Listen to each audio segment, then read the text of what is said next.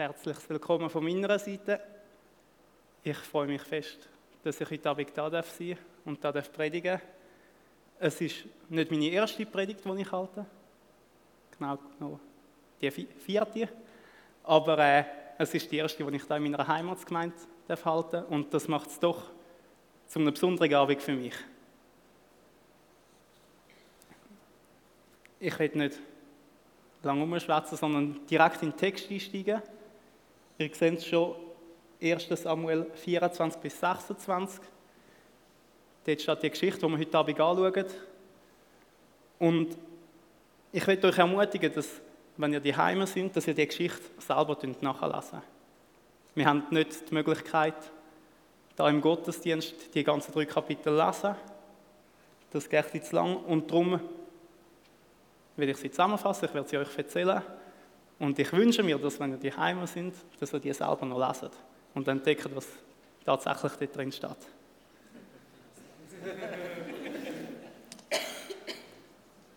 Wir haben vor zwei Wochen vom Rolli gehört, wie der David ein heimatloser Krieger war. Er war ein Krieger für sein Land, für sein Volk, wo alles verloren hat, wo keine Heimat mehr hatte. Und als er seine Heimat verloren hat, ist er automatisch zu einem Flüchtling geworden. Genau dort steigen wir heute Abend ein und wir schauen, wie der David auf der Flucht war. Ihr seht es schon auf dem Flipchart, ich habe da eine Grobgliederung vorgeschlagen von diesen drei Kapiteln. Ich verrate euch schon, wie sie aufgebaut sind. Es sind drei schwierige Situationen in diesen Kapiteln. Und ihr seht auch, es sind drei Kapitel. Die Logiker unter uns, die merken, aha, das ist eine schwierige Situation pro Kapitel. Und die kann man wieder aufgliedern in Unterpunkte. Und genau das werden wir tun, nachdem ich euch die Geschichte erzählt habe.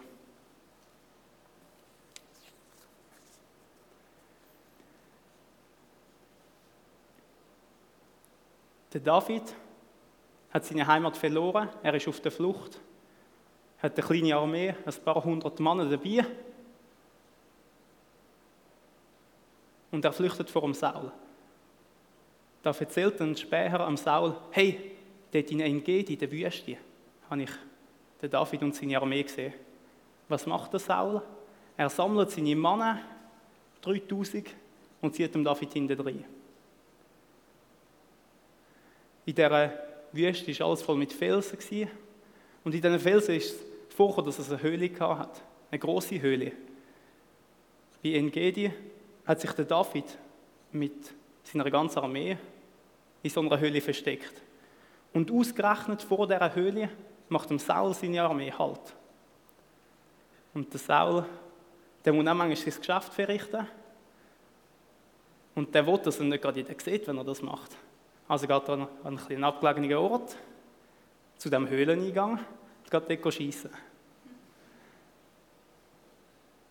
Und hinter der Höhle hockt David und seine Männer. Und, und die Männer sagen zum David, David, das ist dein Tag. Gott hat den Saul in deine Hand gegeben. Es ist deine Möglichkeit, ihn zu töten. Und schau, es wird niemand sehen. Jetzt töten. Stichen ab von hinten. Alle Soldaten sind sich einig, der Saul soll heute in dieser Höhle sterben. Und der David sagt Nein. Und was macht er? Er schleicht sich an und schneidet unbemerkt von hinten einen Zipfel vom Saul im Gewand ab. Wo der Saul mit seiner Armee weiterzieht, ruft ihm der David hinten rein, Hey Saul, schau mal, das Stückchen von deinem Mantel. Du, ich hätte dich töten können, hast du gesehen? Aber ich habe es nicht gemacht, weil ich weiß, du bist der König, der von Gott gesalbt worden ist. Und darum habe ich dich verschont. Und dann, dann wird es noch viel krasser. Der David, der geht auf die Knie er geht auf die Knie vor dem Mann, der ihn verfolgt. Und er demütigt sich selber. Und er sagt, ich bin doch nur so ein kleiner Wurm. Ich bin wie ein toter Hund. Wieso hast du es überhaupt nötig, mir hinter zu jagen? Und er ehrt Saul und sagt, Saul, du bist so ein großer König. Und das ist so paradox, weil das Ganze tut er mit dem Mann, wo ihn verfolgt hat. Und in dem Moment, wo der David auf den Knie ist, oder obwohl er auf den Knie ist, steht er so viel über dem Saul. Oder eben gerade, weil er auf den Knie ist, steht er so viel über dem Saul. Und der Saul checkt das. Er begreift, dass der David besser und gerechter ist, als er es ist. Und er, er sagt nachher zum David, hey David, ich weiß, dass Gott dich zum König wird machen über Israel. Ich weiß, dass du eines Tages das Land wirst regieren. Und wenn das so wird sein, dann bitte ich dich, dass du meine Familie verschonst, dass du dich nicht an mir rächst für das, was ich dir angetan habe. Schwör es mir, David. Schwör mir, dass du meine Familie verschonst, dass du gnädig und barmherzig bist. Und der David schwört es ihm. Er schwört dem Mann, der ihn verfolgt hat. Und dann endet die Geschichte relativ abrupt. Der Saul zieht mit seiner Armee wieder heim und der David zieht mit seinen Männern weiter. Wir können die Geschichte in drei Punkte festhalten. Punkt 1, der Saul verfolgt den David.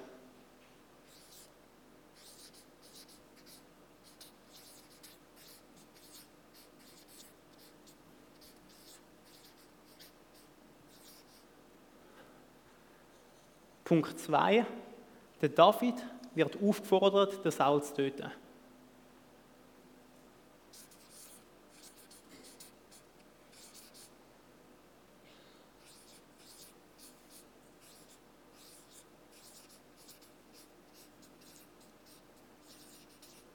Und was macht er am Schluss? Er verschont den Saul.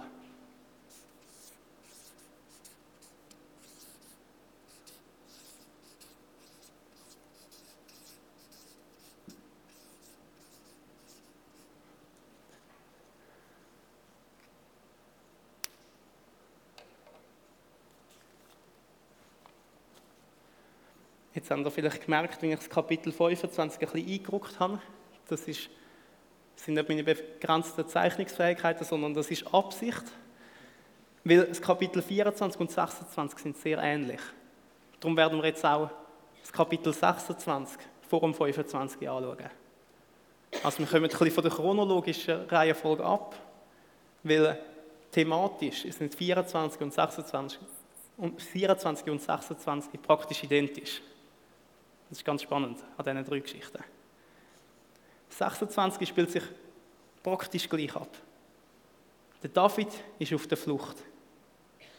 Der Saul gehört von einem Spion, wo der David ist.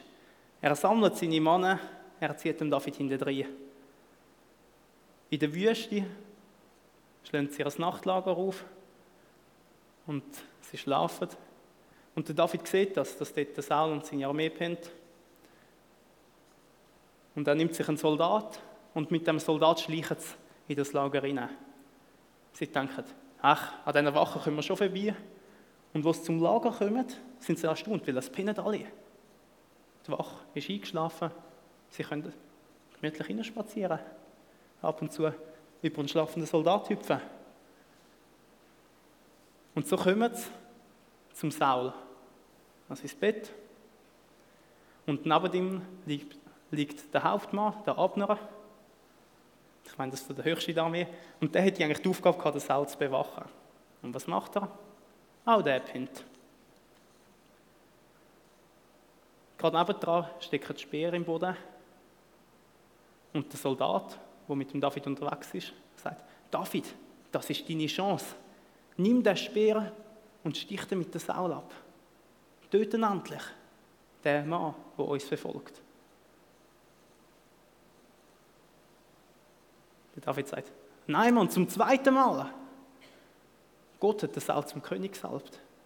Dann wird ich ihn nicht töten. Und dann nimmt der Speer und dann nimmt der Krug und sie schlichen wieder aus dem Lager raus. Und dann kommt eine Szene, die ich mir ganz episch vorstelle.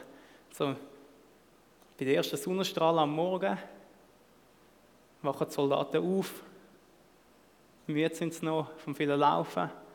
Und dort steht auf der Klippe oben ein kleiner Mann, der David, hebt einen Speer und den Krug in der Hand und schreit aber: Hey, Hauptmann! Hey, Hauptmann! Abner! Sag mal, was hast du gemacht in der Nacht? Hast du den König bewacht? Nein, hast du nicht, ich weiß es. Schau mal, ich habe seinen Speer, ich habe seinen Krug. Ich bin bei ihm. Ich hätte den König können töten Und während da David zum Abner ruft, hört es der Saul und fragt sich, ist das nicht die Stimme von David? Und er geht schauen, was los ist. Und er sieht den David dort oben und er checkt, was passiert ist. Zum zweiten Mal ist er hinter dem David hinterhergezogen, hat er den David verfolgt und zum zweiten Mal hat der David ihn verschont. Und dann endet die Geschichte wieder, der Saul mit seiner Armee geht zurück, der David mit seinen Mannen zieht weiter. Es sind nochmal die genau gleichen drei Punkte wie da.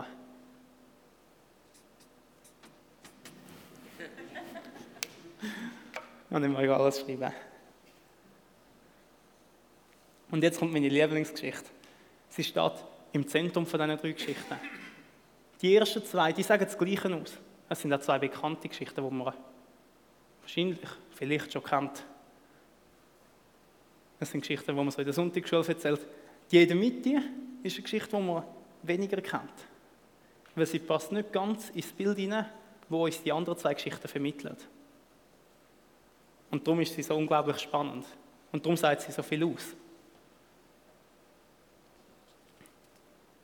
Das heißt, chronologisch müsst ihr euch drin hineinversetzen, was jetzt gerade da passiert ist, in der Höhle.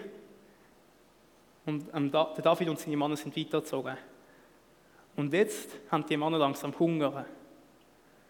Und sie sehen dort Hirten. Und man weiß nicht genau, was das für Hirten sind. Und denen helfen sie irgendwie. Aber äh, sie haben nachher immer noch Hunger. Und dann kommen sie zu einem Mann, der heißt Nabal. Und der Nabal, der war steinreich.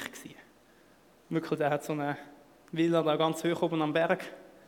Der hat unglaublich viel Schäfli. Der hat Land. Der hat alles, was es braucht, dass es ihm gut geht. Der Typ war reich. Und man wissen noch etwas über den Typ. Der Typ, der war gemein. Er war böse. Nicht nur ein bisschen böse, sondern richtig böse. Sogar seine ganze Familie war böse, seine Vorfahren waren böse. Und jetzt kommen der David und seine Männer zum Haus von dem Mann, also in die Nähe, auf sein Land. Und der David schickt zwei Knechte zu dem Mann. Und die sollen fragen, ob sie nicht etwas zu essen haben können. Sie brauchen seine Gastfreundschaft. Und dann stellt sich heraus, wenn man die Geschichte weiterliest, dass die Hirten, die David geholfen hat am Anfang, die haben zu ihm gehört. Und die Knechte kommen vor den Nabal und sagen, schau, wir haben deinen Hirten geholfen und wir haben Hunger, wir brauchen zu essen. Hilf uns jetzt, sei gastfreundlich. Und was macht der Nabal? Der schreit sie an, der wird hässlich, der sagt sicher nicht, nicht einmal vielleicht, vergessen es. Er fängt an, Witz zu machen über den David. Er verachtet den David, er verhöhnt ihn. Und so kommen die zwei Männer von David wieder mit leeren Händen zurück. Sie kommen ohne zu essen. Und der David, der wird richtig hässig. Er sagt, das kann es nicht sein. Der Nabal soll sterben für das, was er da hat. Der Typ verachtet mich, jetzt will ich ihn Gott töten. Macht euch bereit, Männer, nehmt eure Schwerter, schleifen sie nochmal und dann ziehen wir gegen sein Haus und dann töten wir ihn und seine ganze Familie. Und genau das machen sie. Sie machen sich bereit, machen sich auf den Weg, marschieren dort hin. Dann gibt es einen Sprung in der Geschichte. Und zwar sind wir nicht beim David, sondern im Haus vom Nabal. Der Nabal der hat eine Frau, die heißt Abigail. Und die Abigail, die ist ein bisschen eine Liebere. wie er. Das ist nicht so eine Böse. Und die checkt, was da vorgegangen ist, die hat das alles mitbekommen. Und was macht sie? Sie bereitet das riesen Festessen vor. Sie schlachtet Schäfli, sie backt mehrere hundert Küche, sie macht Wein parat, alles, was, was, was die Soldaten von David sich wünschen. Genug zu essen für sie alle. Und sie tut all das Essen auf ein paar Esel laden und läuft damit und David entgegen. Und da sieht sie den David und sie geht vor ihm auf die Knie und sagt, bitte heb Erbarmen mit meinem Mann. Also das war die Ehefrau von Nabal. Heb Erbarmen mit meinem Mann. Bitte töten nicht.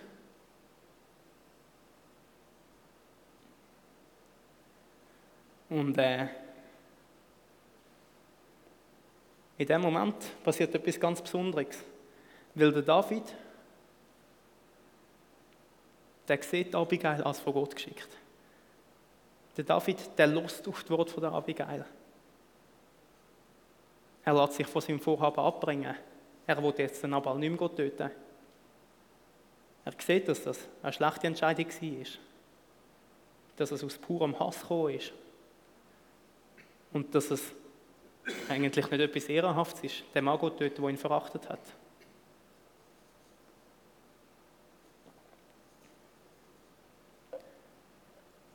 Und er lässt auf das Wort von der Abigail.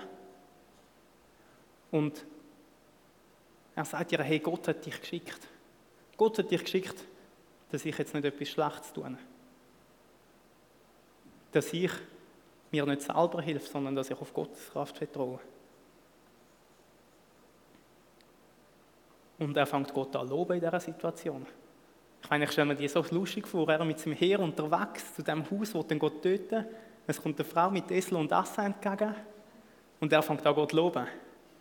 Also wie wird das von, von dran ausgesehen haben? Aber die Abigail, die hat ihn davon abgehalten, den Nabal zu töten. Und für das ist er Gott dankbar. Mit seinem Mann isst er das Essen, das sie gebracht hat. Und nachher zieht er weiter. Und vom Nabal hören wir, dass er einen Tag später krank geworden ist und nochmal ein paar Tage, nochmal ein paar Tage später gestorben ist. Und es ist großartig zu sehen, wie Gott in dieser Geschichte sich für den David rächt und der David sich nicht selber muss rächen Wie Gott handelt in dieser Geschichte. Und, und der David, der bekommt das mit, über dass der Nabal gestorben ist und der ist immer noch beeindruckt von dem, was Abigail gemacht hat. Dann nimmt sie gerade zur Ehefrau. Und dann ist die Geschichte fertig. Das sind die drei Geschichten. Ja, so einfach ist es damals. ähm, ich fasse jetzt die Geschichte zusammen. Das mal in vier Punkte. Der Nabal verachtet den David.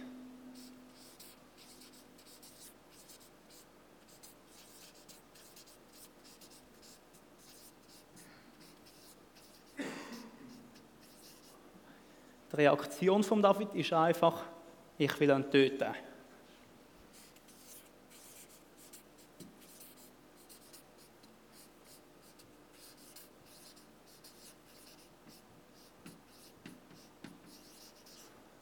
Dann kommt Abigail.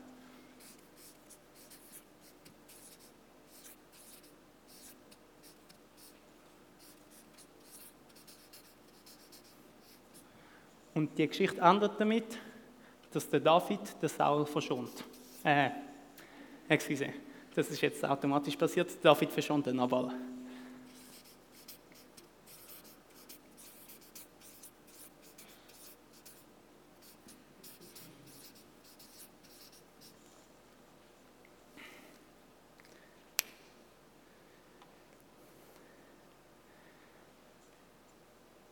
Was nehmen wir mit aus dieser Geschichte?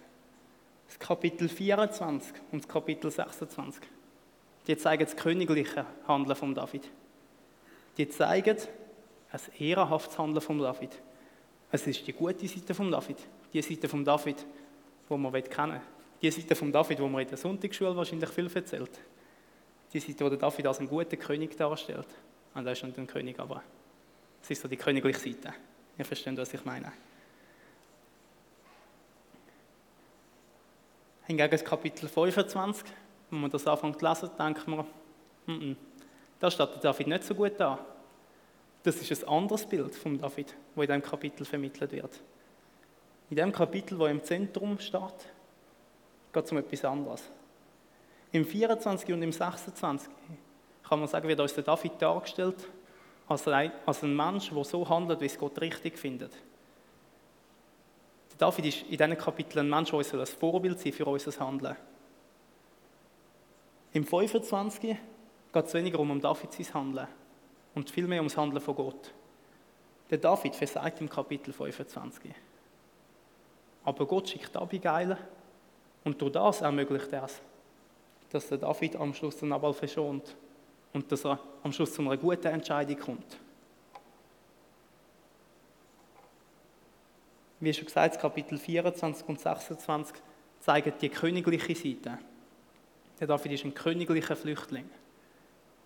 Und was ist die königliche Seite?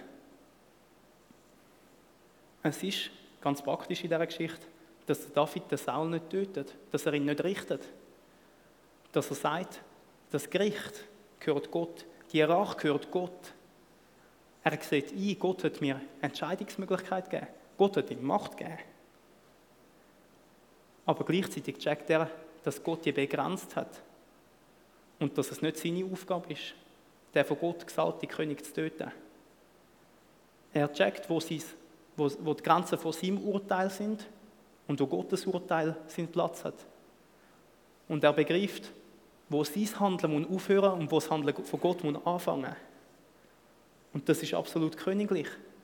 Er trifft eine ehrenhafte Entscheidung, eine Entscheidung, die Gott ehrt. Es ist eine, Entscheidung, die er wegen seinem Glauben trifft wegen seinem Vertrauen auf Gott, wegen dem, was ihm wichtig ist. Und es ist eine Entscheidung, wo man sagen können, es ist gottgemäß oder Jesusgemäß. Ich habe so ein Bändchen angelegt. Da steht, was wird Jesus tun? Das Bändchen fordert uns genau zu dieser Entscheidung raus, dass wir Jesus gemäß handeln. So, dass es Gott ehrt, dass es Jesus ehrt. So, wie es Jesus wird tun. Das ist die königliche Seite von David. Die Flüchtlingsseite heißt, dass der David auf der Flucht ist, dass er das Ganze unter schwierigen Umständen macht. Ein Flüchtling ist ein Mensch, der völlig abhängig ist von seinen Umständen, der völlig durch sein, von, von der Situation, wo er drin ist, prägt ist. man könnte sagen,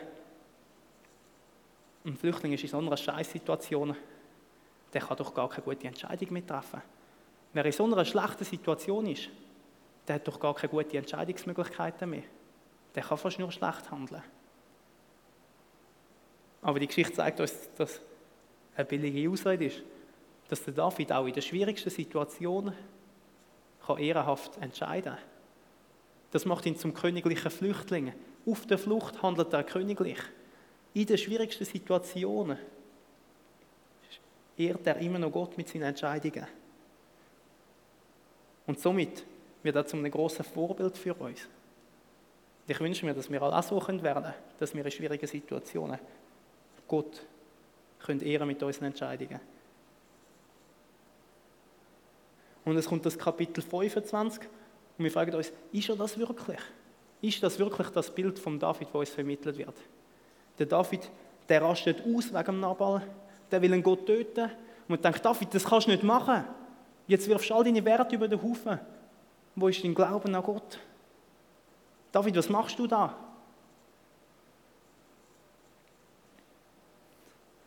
Und das Coole ist, das Kapitel endet nicht dort, sondern der wichtigste Punkt in diesem Kapitel ist, dass Abigail kommt.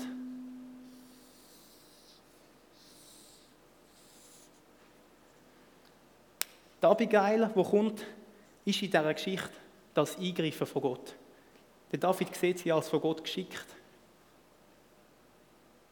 Es ist Gott, der in die Geschichte eingreift und wo etwas tut und wo handelt. Und das verändert die ganze Geschichte. Und wenn sie nicht kommen würde dann würde die Geschichte nicht so ausgehen. dann würde David am Schluss von der, vom Kapitel 25 nicht auch als königlicher Flüchtling dastehen, sondern dann wäre er nur ein Flüchtling.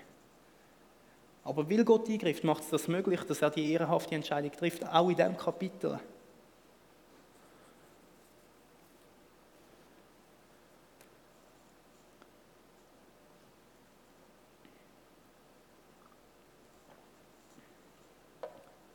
Es ist das Eingreifen von Gott, wo Gnade ist, wo Barmherzigkeit ist, wo alles verändert.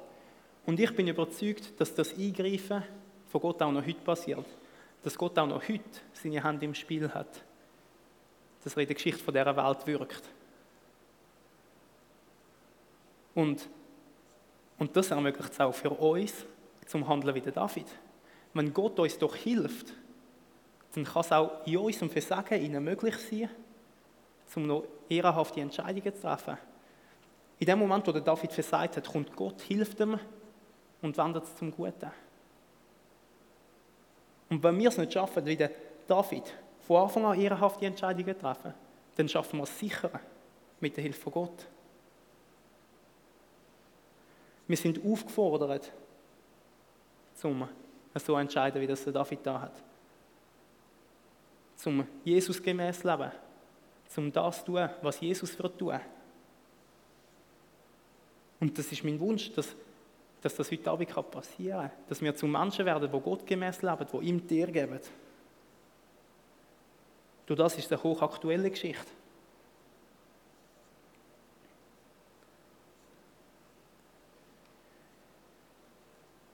Ich habe letztes Jahr hat der Rolli ein Coachingjahr organisiert und mit zwölf Leitern von uns aus der FG schon unterwegs gewesen.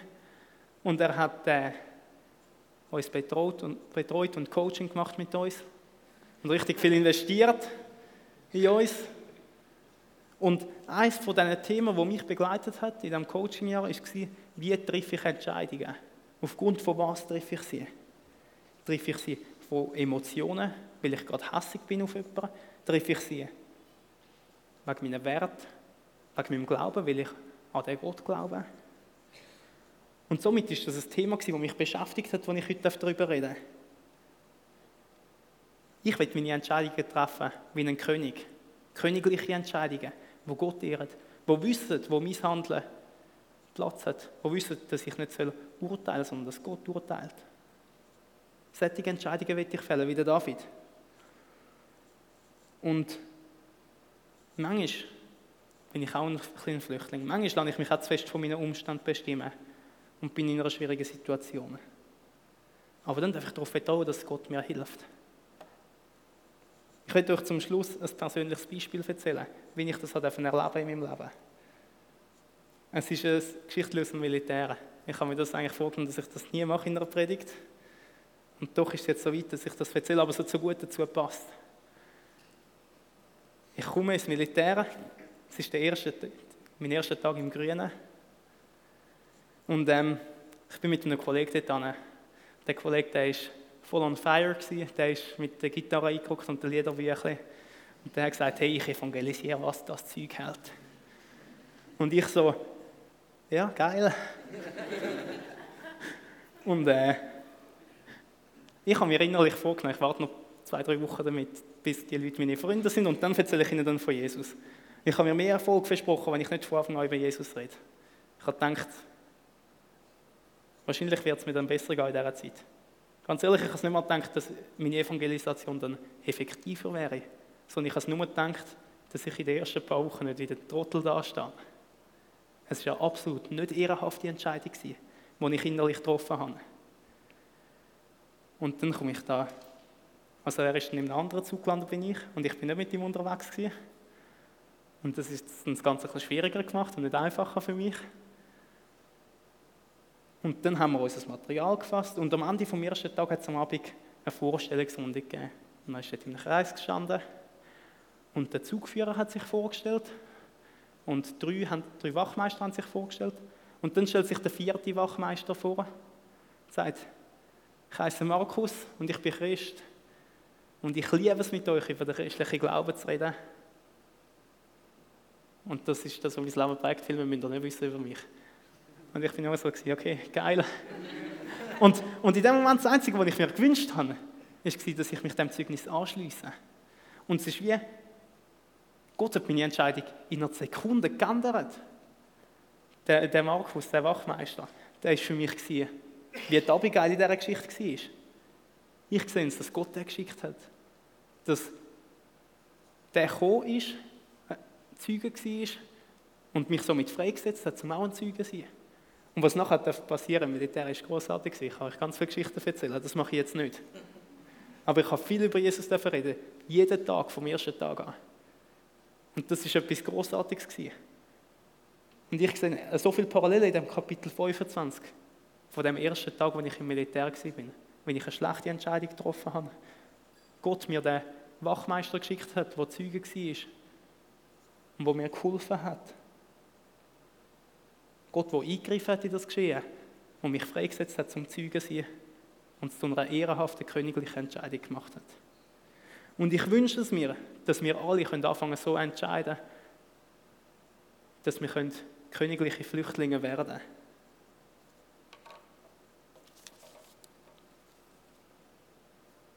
Und wenn wir das tun, dann dürfen wir darauf vertrauen, dass Gott uns hilft.